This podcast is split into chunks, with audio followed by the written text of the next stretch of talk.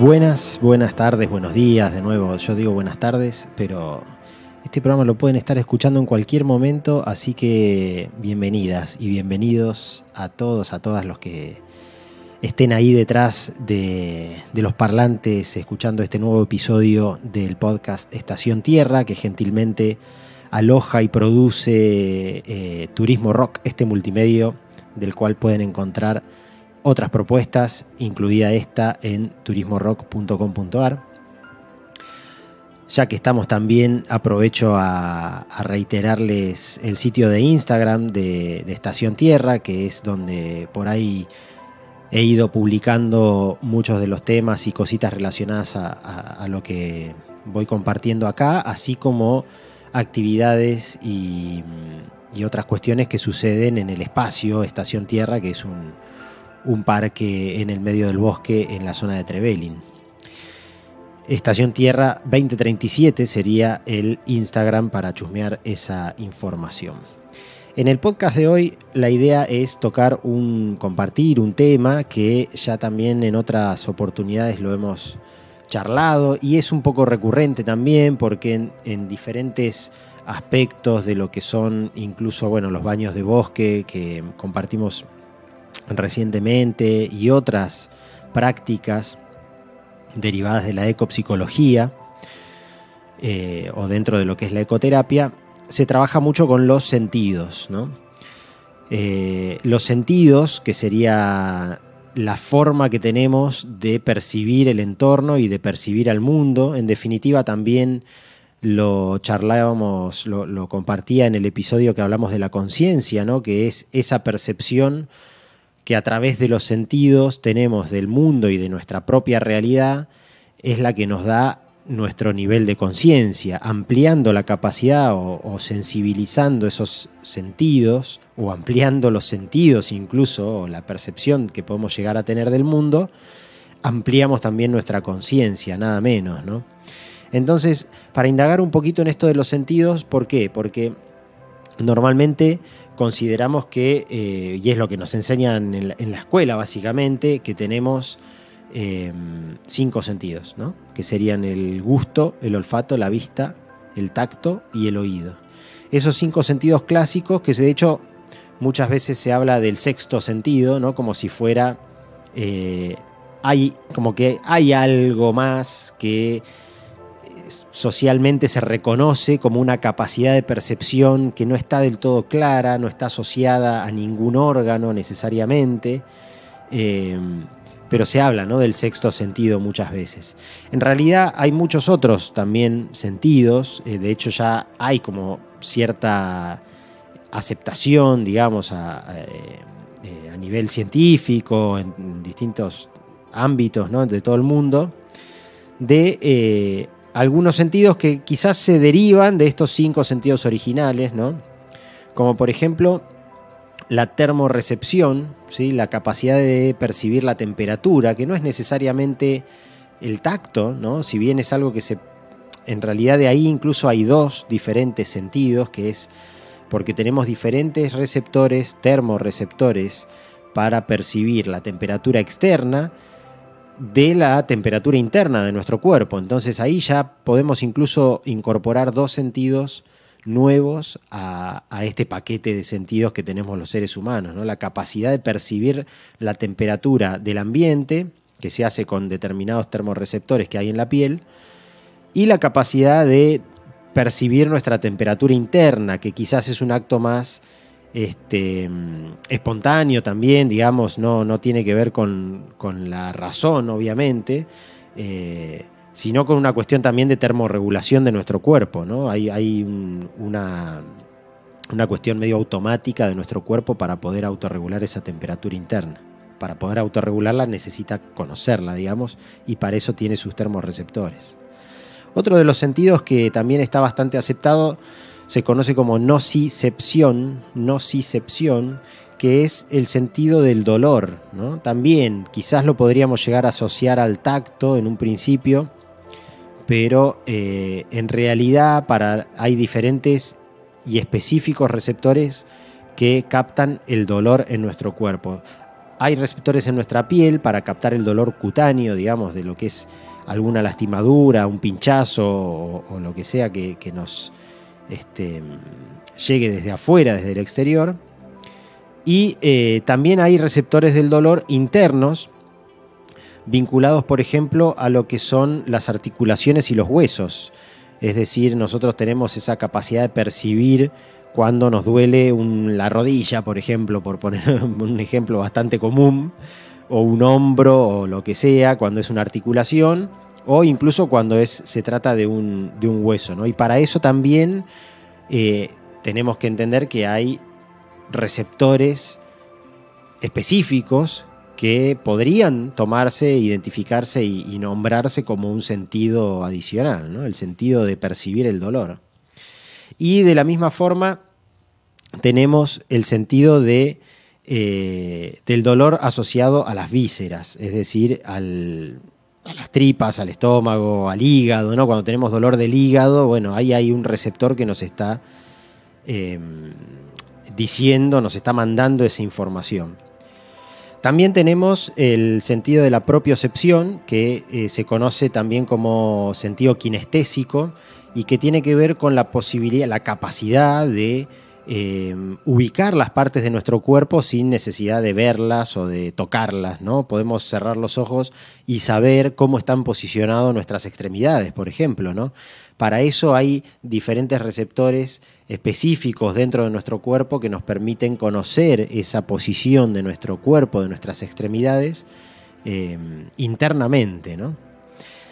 Y también tenemos la equilibriocepción, que obviamente tiene que ver con la capacidad de, sentir el equilibrio, de percibir o, de percibir el desequilibrio también, asociado principalmente a los tres ejes que eh, existen en el oído, y que poseen un líquido, ¿no? que también es el que nos, nos permite mm, sentir el equilibrio, ¿no? como un sentido más. Y por último también podemos pensar o reconocer el sentido de alerta al peligro. Dice que hay estudios que identifican una zona determinada dentro del cerebro que se activa cuando sentimos el, el peligro cercano, digamos. ¿no? Hay una, una capacidad de nuestro cuerpo de percibir el peligro y de eh, ponerse en alerta. Dispara una serie de mecanismos em, en nuestro cuerpo, obviamente defensivos. Y también obviamente hay una serie de sentidos que no necesariamente tenemos los seres humanos, pero que sí aparecen en otras especies, en otros seres, y que en definitiva yo dejo igual la abierta ahí entornada la puerta, digamos, porque eh, quizás algunos, algunas personas puedan llegar a tener alguna mínima capacidad eh, similar, ¿no? o algún desarrollo eh, de este tipo de sentidos. En principio les comparto tres.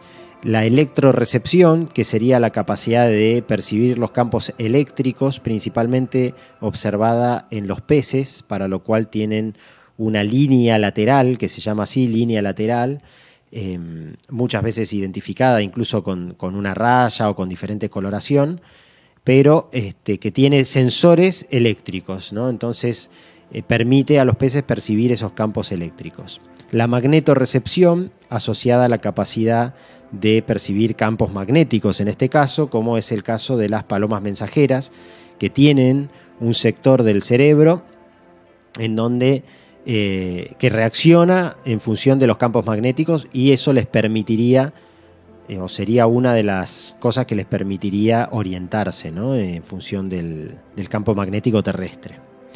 Y la ecolocalización, que es la orientación a través del sonar, eh, como en el caso de los murciélagos o de los delfines y otros cetáceos, que lo que hacen es emitir un sonido en una alta frecuencia y a través de la percepción diferenciada, digamos, del rebote y del eco de ese sonido que emiten, pueden hacer una imagen mental del entorno sin necesidad de verlos necesariamente eh, o, digamos, en una situación de oscuridad como en el caso de los murciélagos. Entonces, de nuevo, la electrorecepción, magnetorrecepción y em, la ecolocalización no parecerían ser sentidos humanos, pero habría que ver si no hay quizás algún vestigio evolutivo de que algunas personas puedan llegar a ser sensibles de alguna forma a alguna de estas cuestiones. Y los seres humanos, entonces, ya ahí eh, tenemos una, linda variedad ampliada de lo que es la, eh, los cinco sentidos originales, ¿no? lo que estuvimos eh, compartiendo la termorrecepción, la nocicepción, la propiocepción, el equilibrio, el sentido de alerta al peligro. Hay autores, hay personas que determinan algunos más, ¿no? Por ejemplo, la imaginación como un tipo de sentido humano, en este caso. Eh, la energía sutil, quizás como algo un poco amplio, pero que también podríamos tener la capacidad de percibir. La intuición, que la intuición vendría a ser, creo yo, el eh, sexto sentido, en definitiva, ¿no? Es lo que siempre se considera como el sexto sentido. Entiendo que es la intuición, que es esa capacidad de percibir de manera espontánea y casi mágica, digamos, eh, información del, entorno. ¿no?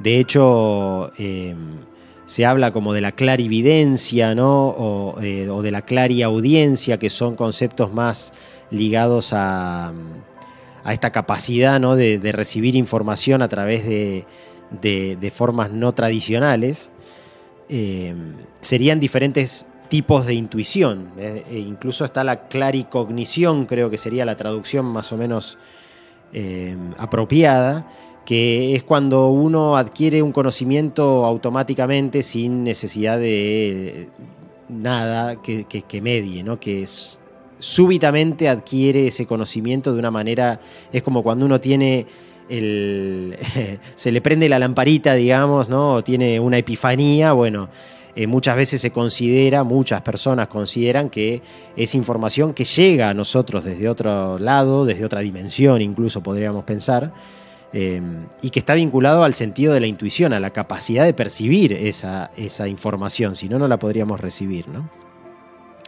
Y también se puede hablar incluso acá eh, una autora que la pueden encontrar en Instagram como 13 sentidos bosque, española, eh, plantea, bueno, justamente 13 sentidos, muchos de los cuales ya mencioné, y el último que plantea es la interconexión de seres, ¿no? El sentido de interconexión, que está, creo yo, vinculado a lo que también en otras oportunidades ya he mencionado como biofilia, ¿no? Y por último voy a mencionar a Michael Cohen, que es un personaje bastante carismático, por lo menos en función de lo que ha planteado. Nunca lo escuché en ninguna entrevista ni nada, pero me refiero a la propuesta que ha hecho, que habla de que los seres humanos tenemos nada menos que 54 sentidos, que él agrupa en sentidos de radiación, sentidos físicos, sentidos químicos y sentidos mentales. Obviamente que muchos, si no todos de los que ya mencioné, están en alguna de esas cuatro categorías, según Michael Cohen, pero también hay muchísimos más que no los voy a, mencionar ahora uno por uno, porque también, eh, bueno, yo creo que en algún punto, especialmente en lo que son sentidos mentales, ya... No quiere decir que no estén, me parece que está bueno en algún momento encontrarse con esa lista porque podemos situarnos en la idea de que tengamos algún sentido de los que plantea Michael y poder indagarlo, ¿no? En definitiva, esto, esto que les estoy compartiendo tiene esa idea, ¿no? De que podamos empezar a pensar y a, y a explorarnos como con esa capacidad de percepción ampliada, ¿no? De nuevo, si podemos lograr encontrar y conectarnos con nuestros sentidos de una manera mucho más amplia, no solamente con los cinco sentidos, que ya de por sí es un montón, porque eh, algo cierto también y que tenemos que, que pensar y destacar es que nuestra vida en general está prácticamente dominada por el sentido de la vista, ¿no? En menor medida el sentido del oído, pero el gusto, el olfato, el tacto son sentidos que tenemos eh, muy poco desarrollados normalmente por, por el poco uso que tenemos, es como que se van atrofiando. Entonces ya el hecho de, justamente por eso en los baños de bosque se hacen prácticas de ampliación y de exploración de los sentidos, porque el solo hecho de recuperar la conciencia sobre nuestros sentidos y sobre nuestra capacidad plena de percepción, hace que se amplíe nuestra conciencia y que podamos entrar en contacto con estas energías sutiles y con otros seres incluso que pueden estar acompañando nuestra experiencia y que no, no, necesariamente los tenemos presentes. Así que un poquito la idea era esa, ¿no? Compartir los distintos sentidos que pueden. Hay mucho material en internet, siempre lo digo. Este, eh, si a, aquellos, aquellas personas que les interese el tema pueden empezar a buscar en internet y van a encontrar una gran cantidad y me parece que la propuesta siempre es esa, digamos, tratar de mm, reconocer que podemos llegar a tener una capacidad oculta que muchas veces no la estamos desarrollando y que si la empezamos a explorar y a practicar, puede llegar a desarrollarnos de una manera inesperada, ¿no? Y que nos puede hacer vivir de una forma también más eh, integrada con el entorno, eh, obtener relaciones más saludables, bueno, un montón de beneficios que se desprenden de estas prácticas. Así que, como siempre, muchas gracias por estar ahí del otro lado y seguiremos la próxima. Hasta pronto.